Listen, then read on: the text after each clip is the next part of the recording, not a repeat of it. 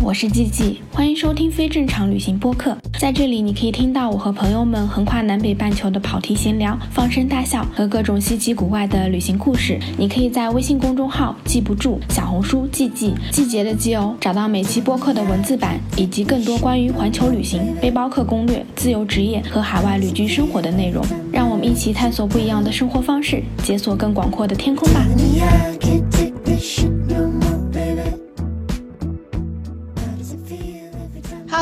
好，我是季季，欢迎收听非正常旅行电台。这是一档横跨南北半球的旅行播客，带你用声音环游世界。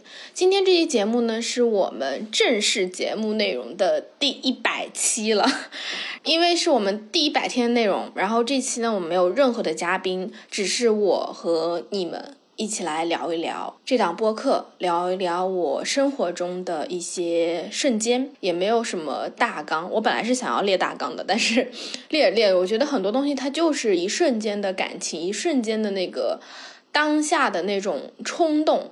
如果当你把它变成一个大纲，变成一个逐字稿的话，很多情绪就会消失了。所以我决定呢，我就拿着我手机，立刻马上按下录制的。这个键就来跟大家聊天，这也是我之所以能把这一个播客做到第一百期的原因吧。就是你不要去想那么多，当你想要去做某件事情的时候，抓住这个瞬间的冲动去做，就这样子而已。你看，非正常旅行也做了一百多期了。如果当时我可能想来想去，想来想去，或许就没有我们现在的认识了。我其实觉得人生中很多时候都是这样子的，不是说你有多勇敢，或者说你这件事情它有多合理、多合适、多么的应该去做，而是当你感觉到了你的身体里有那个劲儿，你有那个冲动，然后你抓住那个冲动的时刻，很多事情就是这么做成的。这是我在二零二零年七月二十一号试着录制播客录下的第一句话。Hello，大家好，欢迎收听我们的电台，我是季季。我现在听我当时的那个声音，我都觉得很不真实。可能很多听众听我现在声音，感觉哎，你好像还是很有自信的在把这个开头的这些东西念出来。但只是这样，最开始我们并没有一个固定的 slogan，然后我也不知道自己应该对着手机说些什么。而且对我到现在录播课都是直接用手机录制的，并没有什么很 fancy 的设备，这些其实就是这样子开始了。然后我录下了第一句话，就有了这一百期的非正常旅行的播客。我有时回想我自己人生做的很多决定，包括在路上的，它就是这样子，很莫名其妙，然后很无厘头的。就很多人会问我说：“哎，你的人生是不是有什么转折点？然后有什么大的契机让你去做了一些改变？比如说，哎，开始决定做播客，比如说开始在路上旅行，比如说做数字游民等等。”但我认真的回想，我所有的理由都非常的站不住脚。就比如说，很多人知道我，呃，出国，然后在加拿大生活了，呃，六七年。但是我真正出国的原因是什么？官方的说法是我想要出国读书，然后我当时学了服装设计，等等等等等等。但实际上，真实的就是，我只跟你们说，我当时就谈了个恋爱，然后我当时的男朋友他去了加拿大，然后我就去了。他是对我来说人生中很重要的一个决定，但它并不是一个沉重的选择。有时候你就是为了你自己的一些想法，你当下觉得这件事情是对的，那就去做。然后再到后来，我其实毕业之后，我又从加拿大回到了国内。当时我其实是在国内，在杭州，跟我朋友一起尝试做一个服装品牌。然后我每天呢，就在我住的那个房子和杭州萧山那边的一个样衣工的他们家。往返差不多每天都要坐两个小时左右的公交车才能到那个样衣工的家里，然后我就跟他一起打扮，一起做衣服，一起试这些面料，然后自己一个人去找辅料，找各种东西，反正就是那一整个暑假我就在杭州跑。其实我们当时做的还挺不错的，但是我突然之间有一瞬间，我就是觉得我不应该待在这里，我觉得我的世界是更大的。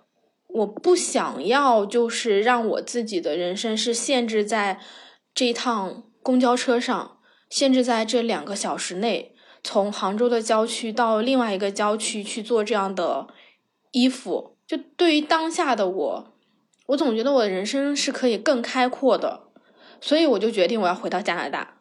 很多人非常不能理解，就是你本来这件事情做的好像终于有一点起色了，有一点样子了，然后我非常决绝的我要回到加拿大去工作。虽然我也不知道等待我的是什么，但是我就买了机票，又飞回了加拿大。然后我记得当时我爸就跟我说，他说每个人都是要为自己的人生决定负责的，你现在的选择决定了你三年之后的生活，然后我们不会阻止你去做什么。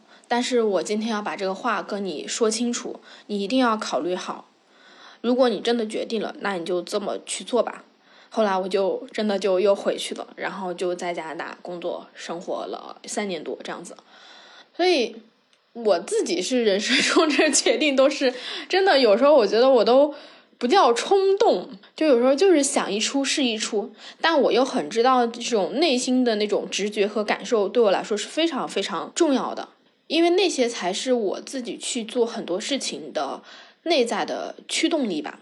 再包括我们说旅行，我一开始之所以会去当沙发客，之所以会去搭车，我其实并没有想很多事情，我就是觉得很简单。我大学的时候我想要出去玩，但是呢，我又不想花家里的钱。然后我就在网上开始搜怎么才能省钱，那就去别人家里住嘛，就当沙发客，你就可以省住宿费。然后你再搭个车，你就不用付交通费，所以你只要有非常非常少的钱，就可以去很多地方玩。然后我就去了。我其实没有考虑过说，哎，我去陌生人家里睡觉会不会尴尬？我要怎么去跟他们沟通？然后我搭车的时候我应该怎么去搭？然后有什么样的技巧？就是我现在。可能在播客里跟很多人分享一些旅行的技巧，但实际上我自己在路上的时候根本就没有技巧。我觉得我唯一的点可能就是，哎，只要保证安全，保证你能活着出去，活着回来，那就可以了。所以我就是这么开始我的旅行的。很多东西我们想象中应该准备的东西，其实很少很少的。你不需要那么多钱，你也不需要那么那么多的经验。你也不需要有什么样的心理准备，你需要的就是抓住瞬间的冲动，然后上路出发。就像我们经常说说，哎，你不要去随便的评判人，因为这样很不礼貌，也很不好。但是。我们往往会忽视到一点，就是我们自己作为个体是很容易去评判事情的。你会评价这个事情值不值得你去做，你会评价这件事情应不应该去做，它能不能做成。就是当我们进行了这样的一个评估之后，很多时候你的那些想做事情的想法就会消失掉。但实际上，这个世界上什么都没有发生，你只是在你自己的脑海中跟自己辩论了一下。然后你被你自己脑海中制造出来的那个权威、那个恐惧吓坏了，你就不敢再去做这些事情了。所以不要对自己所做的事情过度的去评估和评判，不要被太多的这种框架、规则、权威所限制。很多时候，我们只是被自己脑海的观念所困住了。实际上，这个世界、这个社会。你周围的人都是非常非常开阔和包容的，不要害怕。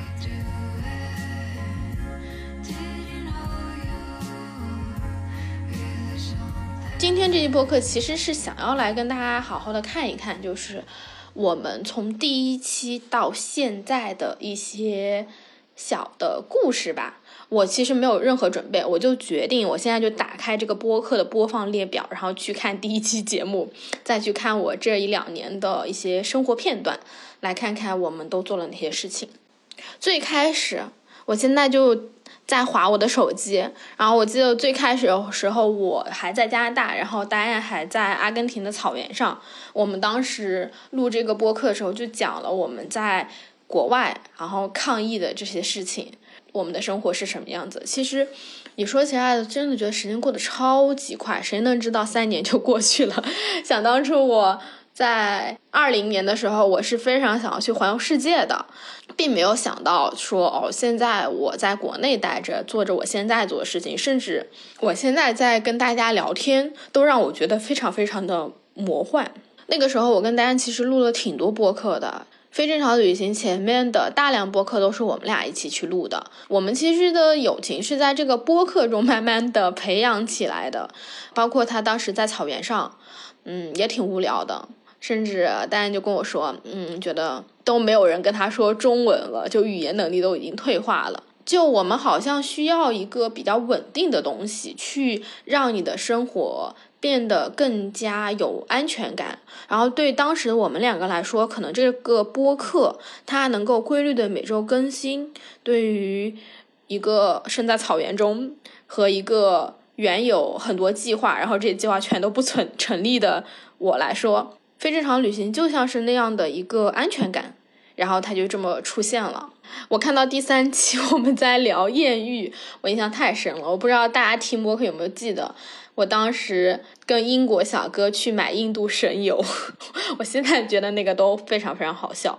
然后我们又分享了很多旅行的省钱攻略啊，其中有一期是讲我们分享怎么去吃米其林餐厅的，这个到现在还在我的 list 上。我就希望可能明年后年，然后真的可以去南美，然后吃一下米其林餐厅，看看是不是只要一百块钱。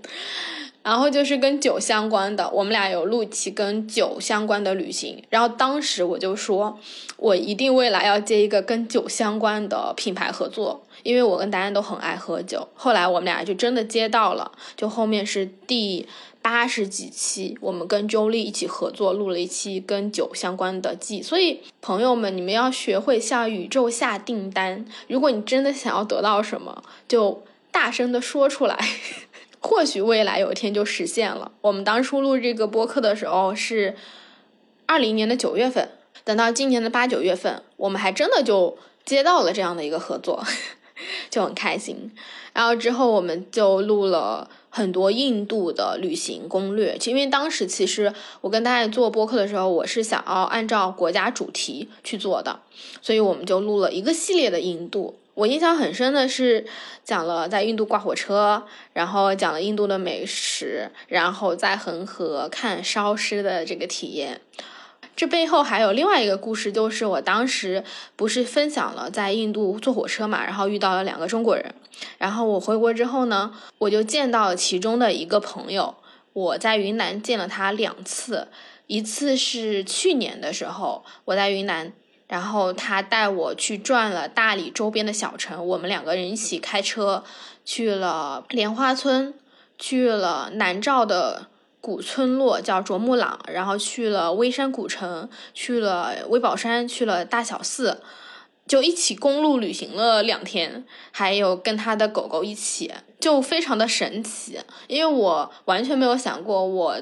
一五年在印度旅行碰到的人，会在这个时候 又重新在云南见到。然后就是我们聊了墨西哥，聊了墨西哥的寻梦环游记，然后聊了我们去看的金字塔，去瓜纳华托，然后大家聊了他的玛雅的祭祀。其实墨西哥一直是我自己印象中很深的一个旅行的城市。我当时想去墨西哥也非常的突然，因为我人是在加拿大嘛，然后加拿大其实离墨西哥还算是比较近的，就飞过去不是很麻烦。我不知道大家有没有这种圣诞节的梦想，我是有的。一个是想要过一个白色圣诞节，就真的是下雪的，然后可想而知，我人都已经 在加拿大了，那个地方那么冷，就很容易就过上了白色圣诞节。然后之后呢，我就又很想要过一个。暖和的圣诞节，虽然墨西哥它不属于南半球，但其实它已经非常非常热了。它的冬天那个圣诞节真的是夏天，你可以穿 T 恤的。如果你去坎昆那边，墨西哥城可能会更冷一点。所以我就决定，哦，那个圣诞节我要去墨西哥城，然后我们就去了墨西哥。我现在回想起来，也觉得自己好像没有想任何的事情，因为我去墨西哥城的时候是我自己一个人先去的，我不会说任何的西语。我就在网上查了查，然后我就去了，然后我一个人又去看了火烈鸟，然后又去玛雅的小村子里面爬金字塔，然后又去跟陌生的朋友一起喝酒、溶洞跳水，就有很多这些经历，我现在想都觉得，哎，好疯狂。但我当时完全没有想过，啊，是不是危险的？墨西哥是不是很乱的？我就是觉得很多事情你要想做，那你就是想尽一切办法去把这件事情完成，所有的阻碍都是可以被排除的。只要你的心念足够强大，一切问题都不是问题。然后我就去了墨西哥城。其实我觉得有一期是我跟戴安真的。很应该值得纪念的，就是第十八期和十九期，我们两个在分享我们不上班是如何养活自己的，和怎么成为环游世界的数字游民。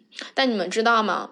当我们俩在录数字游民这期的时候，我记得当时我们在那期播客里面讲了，我们并不算是真正严格意义上的数字游民，而是我们在探索的初期。但是两年过去了。我现在可以非常非常的骄傲的跟大家说，我真的成为了一个数字游民。我现在的生活方式就是完完全全的旅居，到处旅行，线上工作。我已经在国内居无定所的拍摄，然后做我自己的艺术项目。然后我也不知道我的收入从哪里来，也不知道自己明天要去哪儿，下周会在哪个城市，这样子过了一年多，非常非常非常的快乐的数字游民的生活。可是当时我们在录这期播客的时候，我从来没有想过我自己会以这样的方式在生活。然后时间非常快。我们的播客到了二十二期，我对这一期的标题印象非常非常深刻，因为我写的是二零二零，我比以往任何时刻都要勇敢。但是没有想到，我们现在更需要勇敢这件事情，就是。你说很多事情都要比你想象中勇敢才可以，但是那一期播客是我们分享了很多在二零二零年度过的一些瞬间，因为其实二零二零年对我现在来说都是人生中非常非常重要的一年，因为那一年我哪里都没有去，我就是在加拿大的小镇叫 Penticton 那个镇上，然后每天运动、冥想、看书、录播课、写文章。做 vlog，非常非常规律的过了一年。可是你知道这件事情非常非常奇妙的是，听过我们后来播客的朋友应该知道，我跟小狼一起出去玩了很久。然后我们两个同时回忆了我们在二零二零年做的事情。他当时在纽约，也是一个人住在房间里，每天保持一种高效写作的状态。我跟他说，我觉得二零二零年对我来说是自我觉察。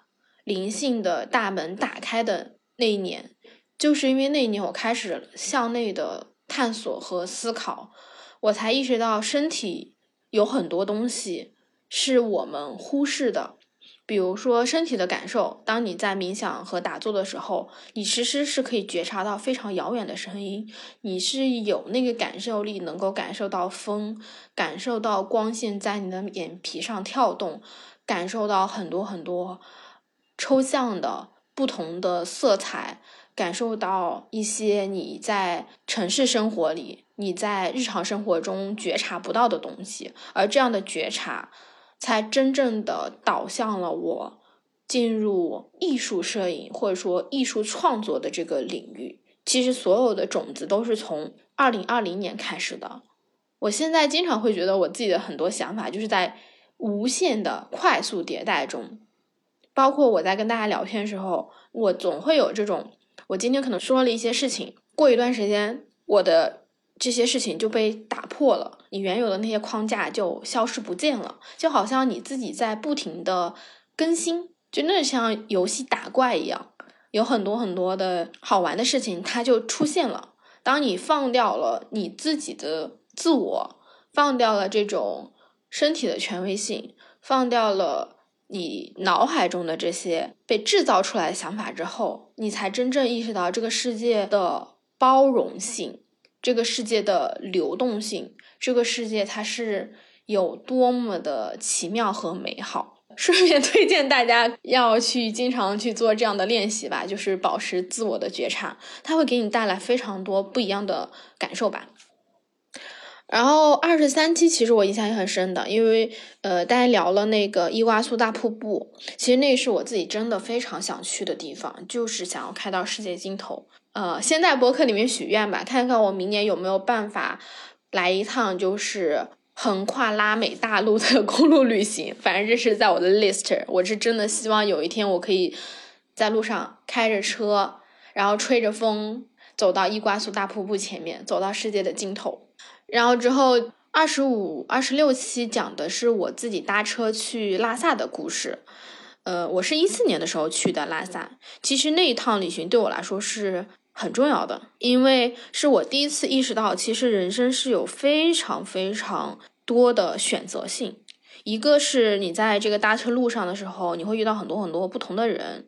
像我现在，大家后来有听过小诗，他也来聊了他的魔旅。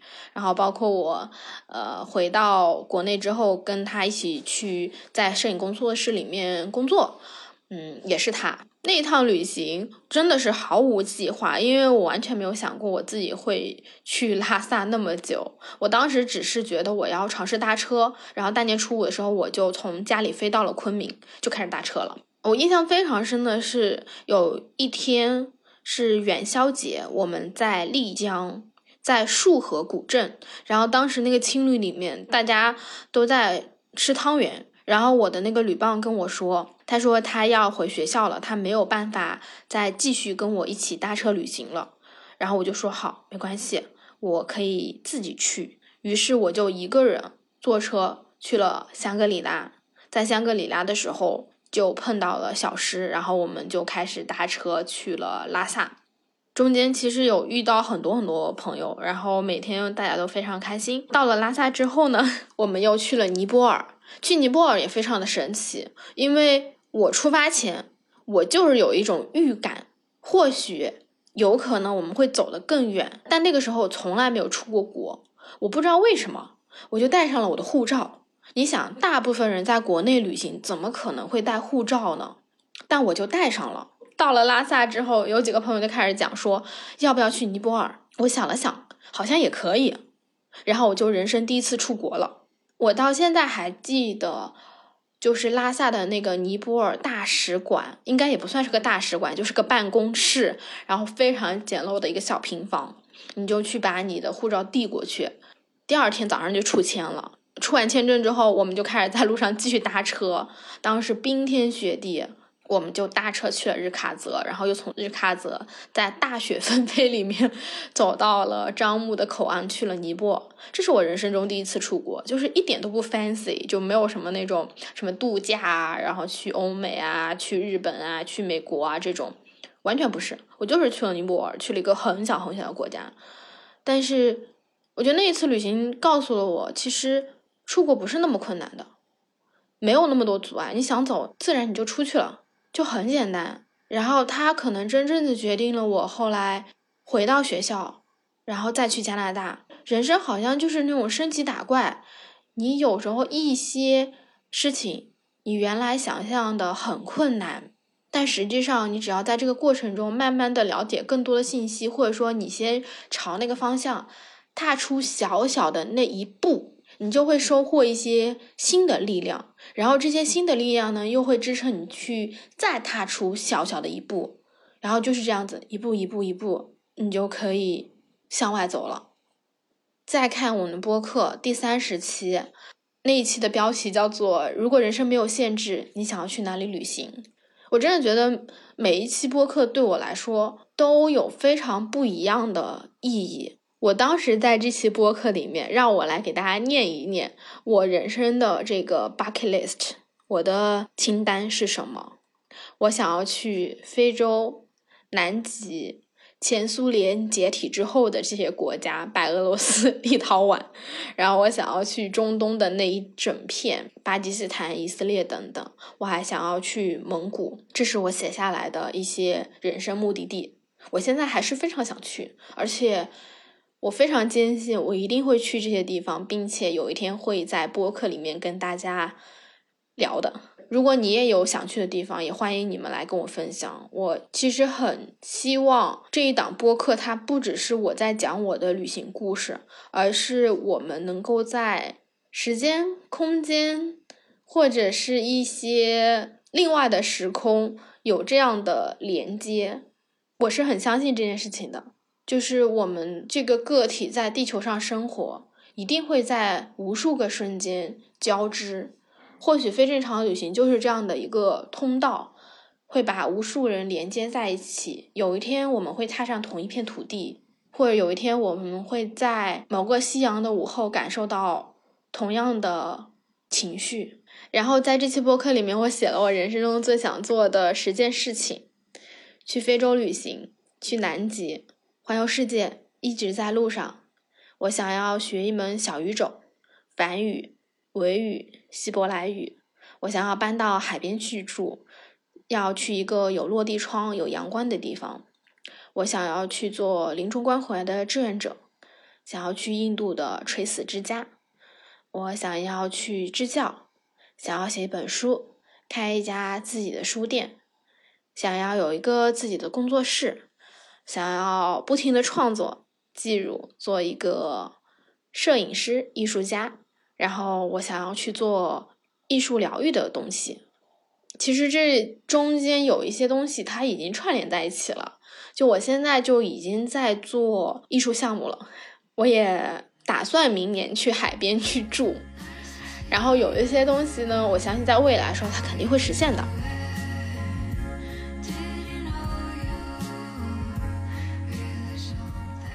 之后我们聊了沙发客，聊了关于色达的故事。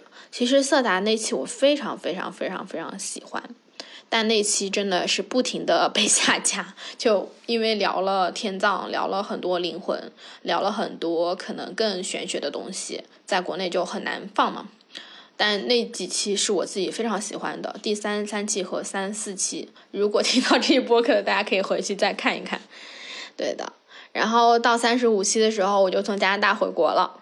然后当时我录了我是如何做了呃核酸，然后在国内酒店隔离，然后回到国内的这一整个过程的记录。我现在都觉得非常的神奇。其实我回来是二一年的四月份，三四月份。到现在也不过过了一年半，我都感觉仿佛已经过了四五年。因为我在国内这段时间，我最近写了一篇文章，我觉得我的时间就像被折叠了一样，我很难感知到时间的流逝和空间的变化，因为这些东西在我的世界里它是旋转的，它并不是线性的。可能我在一个小时之内可以体验这个世界上很多很多不同的情绪，可能我在几天之内就去了许多个城市，就是时间的密度和质感在我这里已经发生了截然不同的变化，它已经不是以前我所理解的时间了。然后我也从来没有想过我回到国内之后会做这么多的事情，因为我刚回来的时候，我就是想。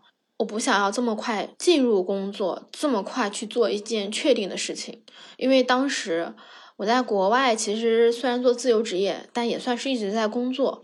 我总觉得我人生需要暂停一下，但实际上我一直都在暂停，就是躺平了一年嘛，在山里。可我还觉得那个东西不是真正的暂停。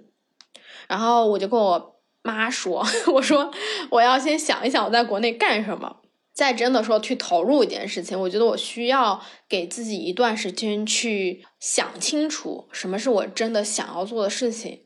所以呢，我当时就没有任何的想法，我就觉得，哎，什么想做我就去做一下，我就去做了摄影师，做了服装品牌，然后到处的旅行，其实都很神奇。别人问我说你要介绍你自己的时候，我甚至都不知道该怎么去介绍。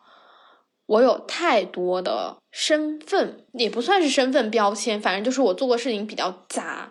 比如说我拍照，算摄影师；然后我做艺术项目，算一个艺术创作者。我也写稿，我录播课，写小红书，写公众号。然后我做了服装品牌，做了平面设计，然后做了摄影的工作室，还做了旅行团，做了非常非常多的事情。但没有一件事情是我回国的时候。设想过的，就是你一步一步就走到了现在。我觉得我很大的一个改变就是，我不再追求要什么样的结果，或者说什么样的目标。我所追求的东西就是，我希望我每天都是开心的。我只要保证我每天都是快乐的，每天都在做我自己喜欢做的事情，那么我不就是一辈子都在做我自己想做的事情了吗？我一辈子都很开心了吗？就是这样子而已。之后呢，就录了几期我自己觉得还挺开心的播客，一个是小诗的，就三十六期，他讲他自己的魔旅，然后 Linger 讲了他在荷兰的旅行，我跟大家又分享很多我自己在国内一些旅行，比如说我去重庆，对，有一期也是很重要的，就是我跟郑重呃一起录了他在阿里无人区的经历，那期其实算是反响还挺好的。也是我第一次线下录播课，就是他来找我，在嘉兴的很小的工作室里面，我们就坐在那里聊了三个小时，就觉得特别开心，因为这是我第一次线下录播课，并且见一个完完全全陌生的人。而且我为什么会认识郑中呢？是因为他之前在呃阿里巴巴工作，然后他当时辞职去旅行的时候，在他们的呃发了一篇文章。讲的就是他要去感受一下这个世界，去看更多东西，然后发了很多很多内容，就非常好。然后我有一个朋友也是当时在阿里工作的，他就把这篇文章发给我，他说：“我觉得你应该跟这个人聊聊。”然后我就跟他说：“好的。”然后就去联系了郑重，然后没想到他就答应了，就过来跟我录播课，而且是我人在嘉兴，他当时在杭州，他特地从杭州开车来嘉兴找的我。就非常的 神奇，就一些奇妙的连接，就是素未谋面的两个人聊了三个小时，变成了两期播客。所以其实有人问过我说，你播客的嘉宾是怎么找的？你怎么去邀请他们？就是我想要聊这个东西，我喜欢你这个人，我想要跟你聊这个话题，然后我就先说了，说了之后，如果可以就可以，不可以那就以后一定会有机会的，就没有那么多。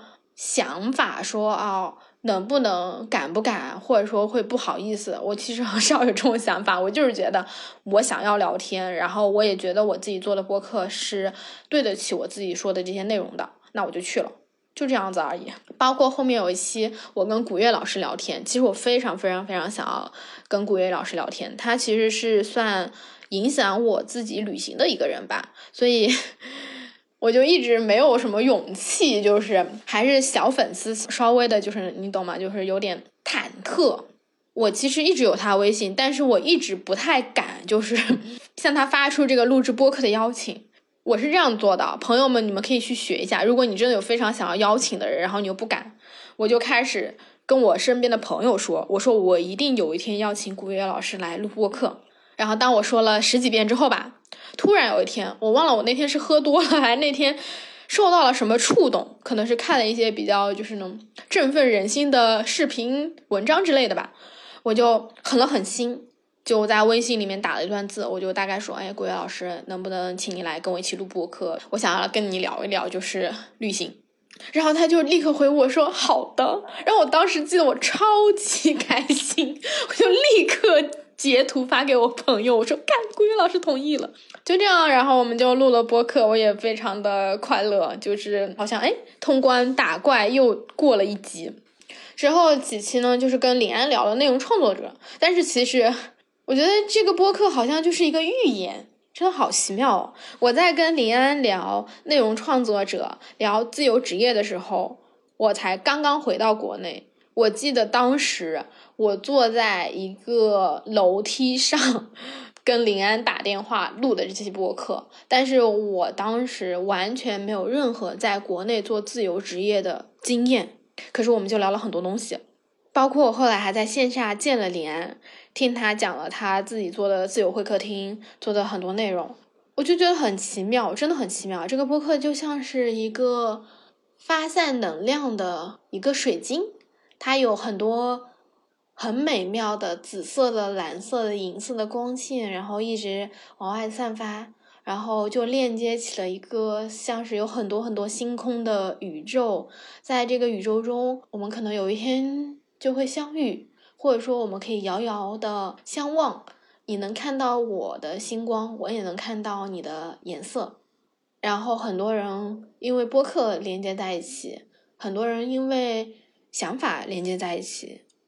真的很奇妙，然后之后有一期是跟 Blues 聊天，我觉得 Blues 这个真的还蛮好笑的。那期播客其实跟非正常旅行 非常的不相关，就是聊了赛博朋克，聊了倦怠社会，聊了韩炳哲的那本书嘛。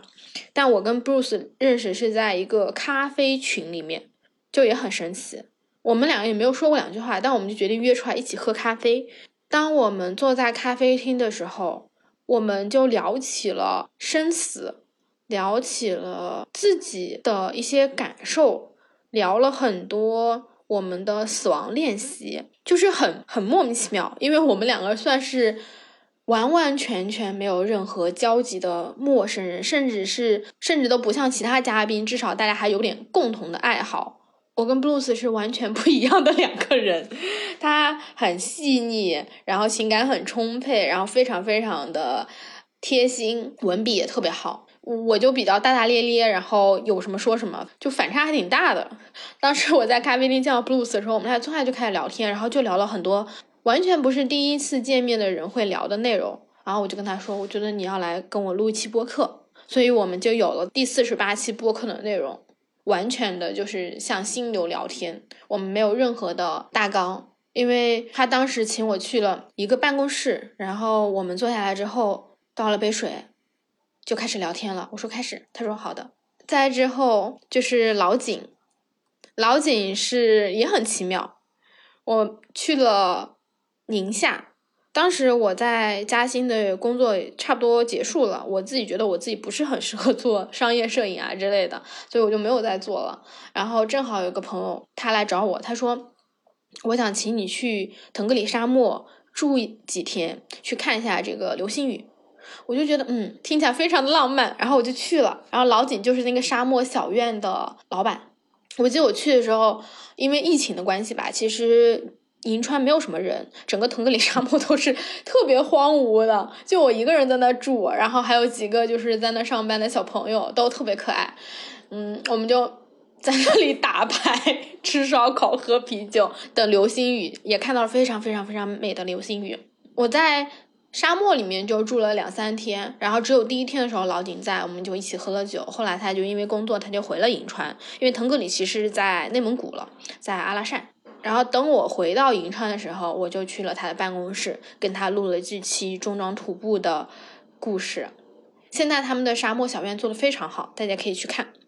然后后面呢几期其实就是聊了我自己的一个非常长途的旅行吧。从沙漠之后，我就去了青海，去了西藏，然后去冈仁波齐转山。我觉得冈仁波齐转山算是我这一年多回来做的让我自己还觉得挺骄傲的一件事情吧。其实那个东西对我的影响也挺大的，不是说你转山的时候看到什么，而是它长远的一个意义吧。但也很。莫名其妙，我就是觉得我要去转山，然后我就去了。去了之后，大家可能听过这几期，都知道我是怎么去转的山。我在火车站认识了蔡哥，拉着蔡哥的朋友和卢哥，卢哥就是我们播客的听友，我们四个人 莫名其妙就去了冈仁波齐。当时其实只有我和卢哥，我们两个人是想要去转山的。蔡哥就是街头帅哥，蔡哥他他并没有想要去冈仁波齐，但是就被我们拉着去了。然后我们就三个人一起转了山，也是在阿里，我自己真正的决定，我可能要在艺术上做更多的东西，就是我感觉到我可以去做这件事情了。在这之前，其实我一直都是逻辑性很强的一个人。虽然也丢三落四，但是在我真正在意的事情上，其实我是一个执行力比较高，也比较强逻辑、偏理性的一个人吧。在阿里的那条路上，我忽然就感觉到我的那种，我不知道大家有没有感受过，你突然就觉得自己好像哪个东西被打通了，你就拥有了另外一层的精神上的感受力和表达的能力。然后我当时就知道了，OK，我要开始做艺术项目了。我有了这样的一个立足点。其实我到现在我自己这些东西都还没有完全做出来，还是一个非常非常像小 baby 婴儿的一个状态，就是很稚嫩。但是就是那一趟旅行让我找到了那个支点，我看到了自己在艺术在更抽象化、更精神性的表达上的一个潜力吧。其实我自己很难去描述这个东西，这个感受是什么样来的。但是我忽然就收获了那样的一个信念，对，是信念感。然后我就开始跟别人说我要去做艺术项目，然后接着我就做了一百个陌生人拍摄计划，然后就到了二零二一年底，那一期播客的名字也是我自己非常非常喜欢的，叫《被洪流裹挟过，也被信念拥抱过》。我和大家录了我们两个人的二零二一年。天呐，这期播客就好像是我的人生回顾，我非常仔细的跟着我的播客，然后。回顾了我在国内的这个时间，哎，好奇妙。然后之后就是我跟 Jason 的聊天了，真的，人生就有非常多的这种奇妙的联系。我跟 Jason 怎么认识的？就是因为我开始拍一百个陌生人，我当时拍摄的对象，然后我们拍完他之后呢。是两个女生，那两个女生晚上去参加了一个活动，然后在活动上呢，她们好像要分享的是最近有没有遇到过比较有意思的人，或者在做有意思的事情。然后那两个女生中间一个就分享了我在做的这个一百个陌生人的计划。分享完之后，Jason 就说他对这个计划很感兴趣，他就加了我的微信，然后跟我预约了拍摄。第二天、第三天我就去他家拍摄了。大家如果听这两期播客就知道，我们俩完全没有拍摄，我们俩就是在聊了很多他自己的故事，然后他的旅行、他的人生愿望清单。更重要的一点就是摩梭人博物馆，那是二零二一年初我们聊了这些东西。今年的时候我就真的去了摩梭人博物馆。你们去听九十一期，九十一期就是我在博物馆跟馆长一起录的。我去博物馆住了三周，所以。你人生是非常奇妙的，你根本就不知道这些东西是从何而来的，它就是一种冥冥之中的安排也好，或者说一些机缘巧合。我后面肯定会跟小狼讲一讲我们去博物馆的那条路，因为那也是一段非常非常神奇的，因为我们完全没有计划要去泸沽湖，我就是顺着我自己的心意，然后我们就走到了那里。走到那里之后，我发现我们走过的路。就是摩梭人当年迁徙，然后一路到四川、云南、到泸沽湖定居的那条路。当我在摩梭博物馆看到那一张迁徙的地图的时候，我就跟小狼说：“我说，你看，那是我们来的路。”然后馆长就跟我们说：“或许你们有一世是摩梭人啊！”就真的非常神奇。之后又跟大家聊了他的伯利兹旅行，然后聊了。宜兴的加勒比游轮的故事，而且宜兴也是我的一百个陌生人拍摄对象。但是他先跟我聊完了游轮，然后后来我们俩就在成都见面了。他当时想要去做数字游民，但还没有出发。我跟他拍摄的时候，我们俩就聊了这些。现在宜兴已经在大理了，就是当数字游民了，很快乐。这个播客真的很容易让大家辞职。就我身边的朋友，离职的离职，然后做自由职业的、做数字游民的特别多。或许你们大家多听一听，然后你也可以自由起来。然后六十七期，我们的好朋友丸子来了。本来我跟丸子聊天，我们俩是想要聊聊他的旅行，结果我们都不想要再去重复过去经常被聊的故事。然后我就跟丸子说：“我说。”我们就想聊什么聊什么，然后花了五分钟时间打开了一个 Word 文档，然后写了两三句话，然后我们俩就开始聊天了。然后聊到中间，我就跟丸子说：“你要不要来我们播客当常驻嘉宾？”对，就是这样子。然后丸子现在就偶尔就会来我们播客聊天了。我真的很喜欢他，因为他的声音好好听啊。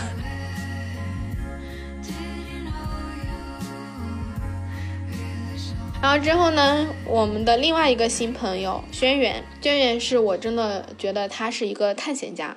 他讲了他在中东的旅行，去野外徒步，去沙漠野外探险，就非常多精彩的故事。其实轩辕的故事真的很值得大家去听。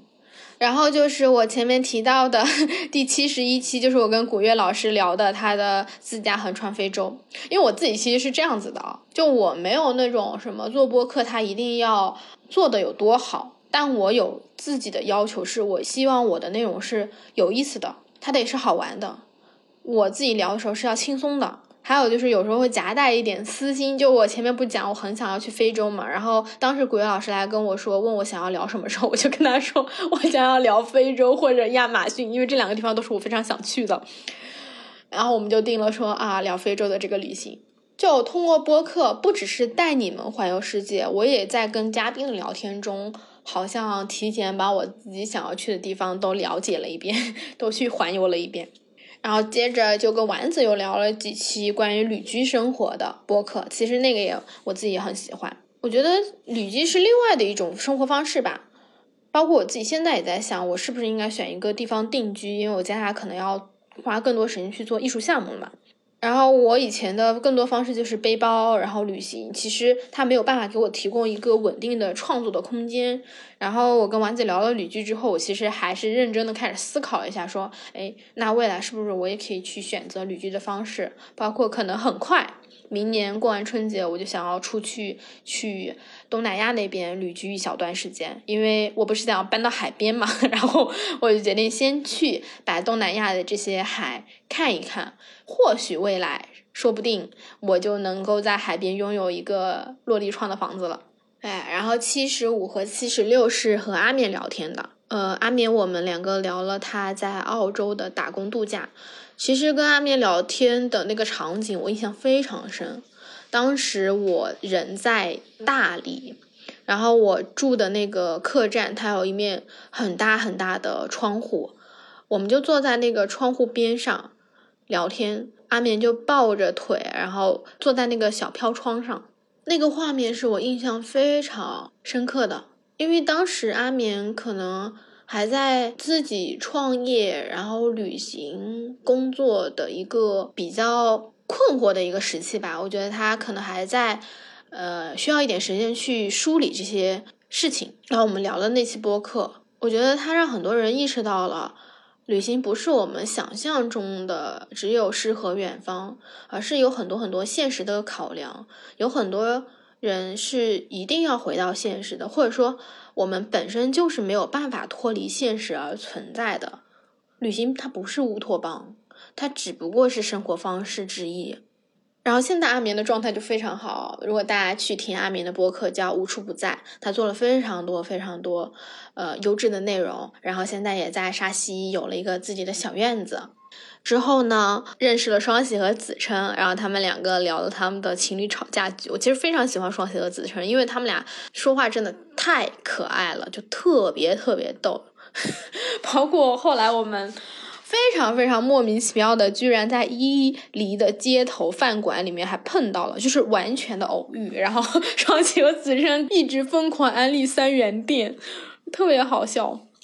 然后在之后，其实后面有讲了很多亚马逊雨林的，就是跟丹一起做了一个关于拉美系列的。因为丹现在已经在墨西哥城定居了嘛，所以他的工作相对就忙起来。我相信所有的听众也感觉到了，就是后面的很多播客它其实没有那么多时间来录制了，嗯，但是还是会定起来的，大家不用担心。只是可能我们会有一个常驻嘉宾变成了有几个不同的常驻嘉宾而已，内容肯定都会很有意思的。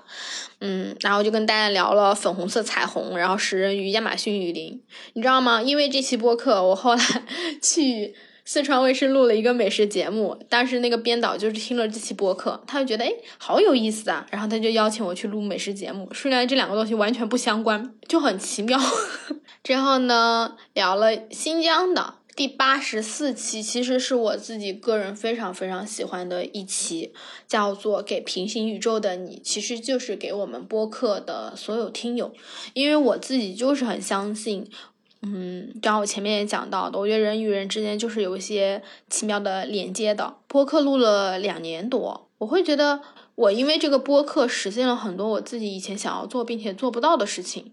我也希望播客能够给大家带来很多力量，所以我在那期播客里面写了，希望每个人都可以在这里留言，两年后的你会在哪里，做什么样的事情，成为一个什么样的人。如果你们没有听过那期播客，欢迎去听，然后留下你自己的宇宙订单吧。之后几期播客呢，有一期是我跟你讲过的，我们的第一个品牌合作。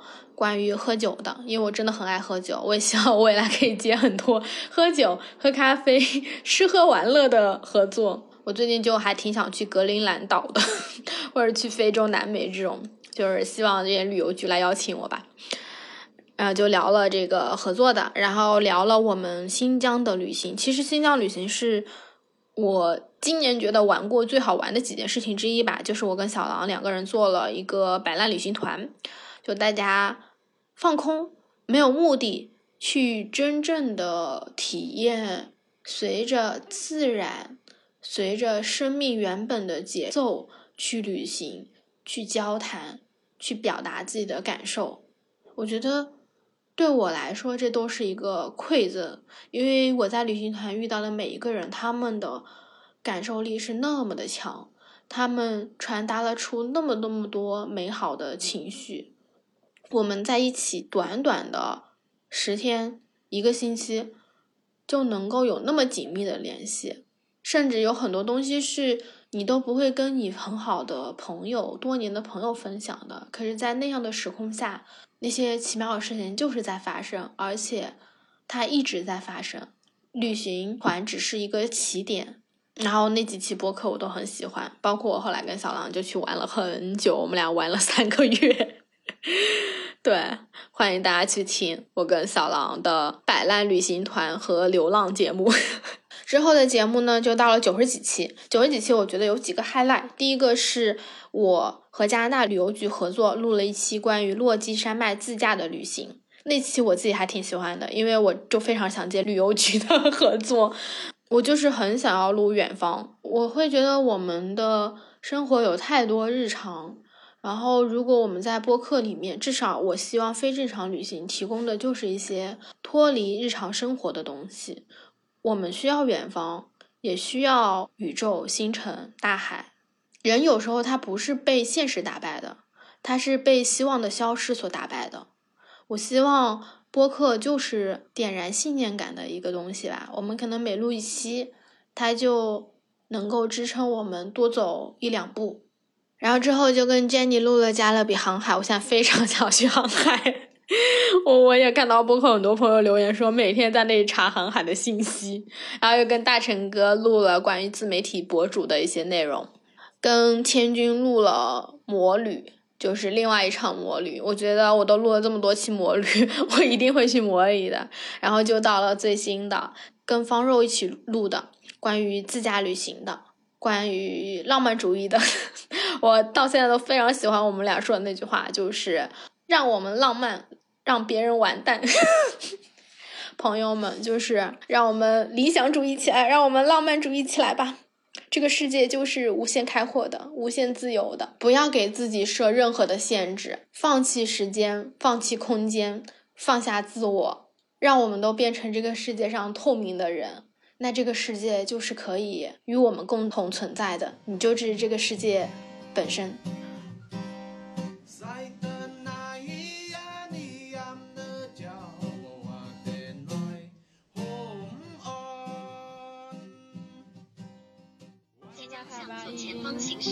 三千了，快三千二，对，我们从一千多已经到了三千多，现在就真的是下雪，下雪，下雪。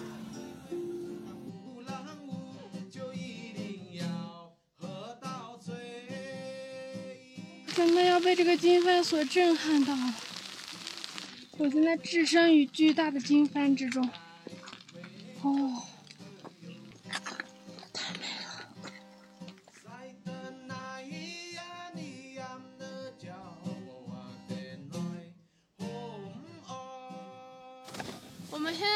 鱼子溪啦，这超级漂亮，我身后面全都是雪山，超美的。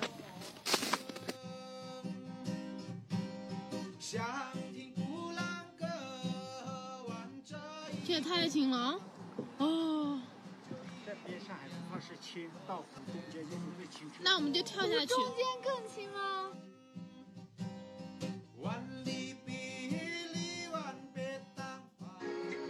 想总是要有的。对啊。每个人都要有一点理想，是吧？是的，美好的东西总是要有的。你先说，你先说你的理想吧。我希望我自己能够知行合一，然后希望我自己有更多的力量去帮助更多的人吧。而且我一定可以做得到的。哦，这个理想很好。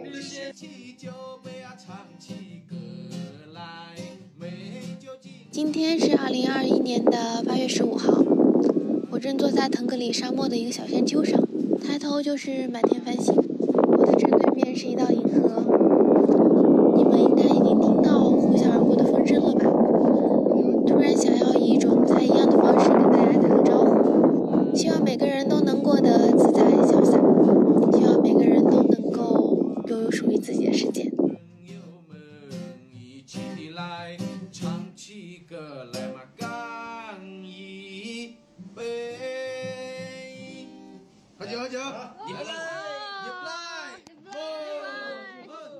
这是瞬间，也是全宇宙。谢谢你收听这期播客，谢谢每一个人，我爱你们。下周六的时候继续闲聊全世界，拜拜。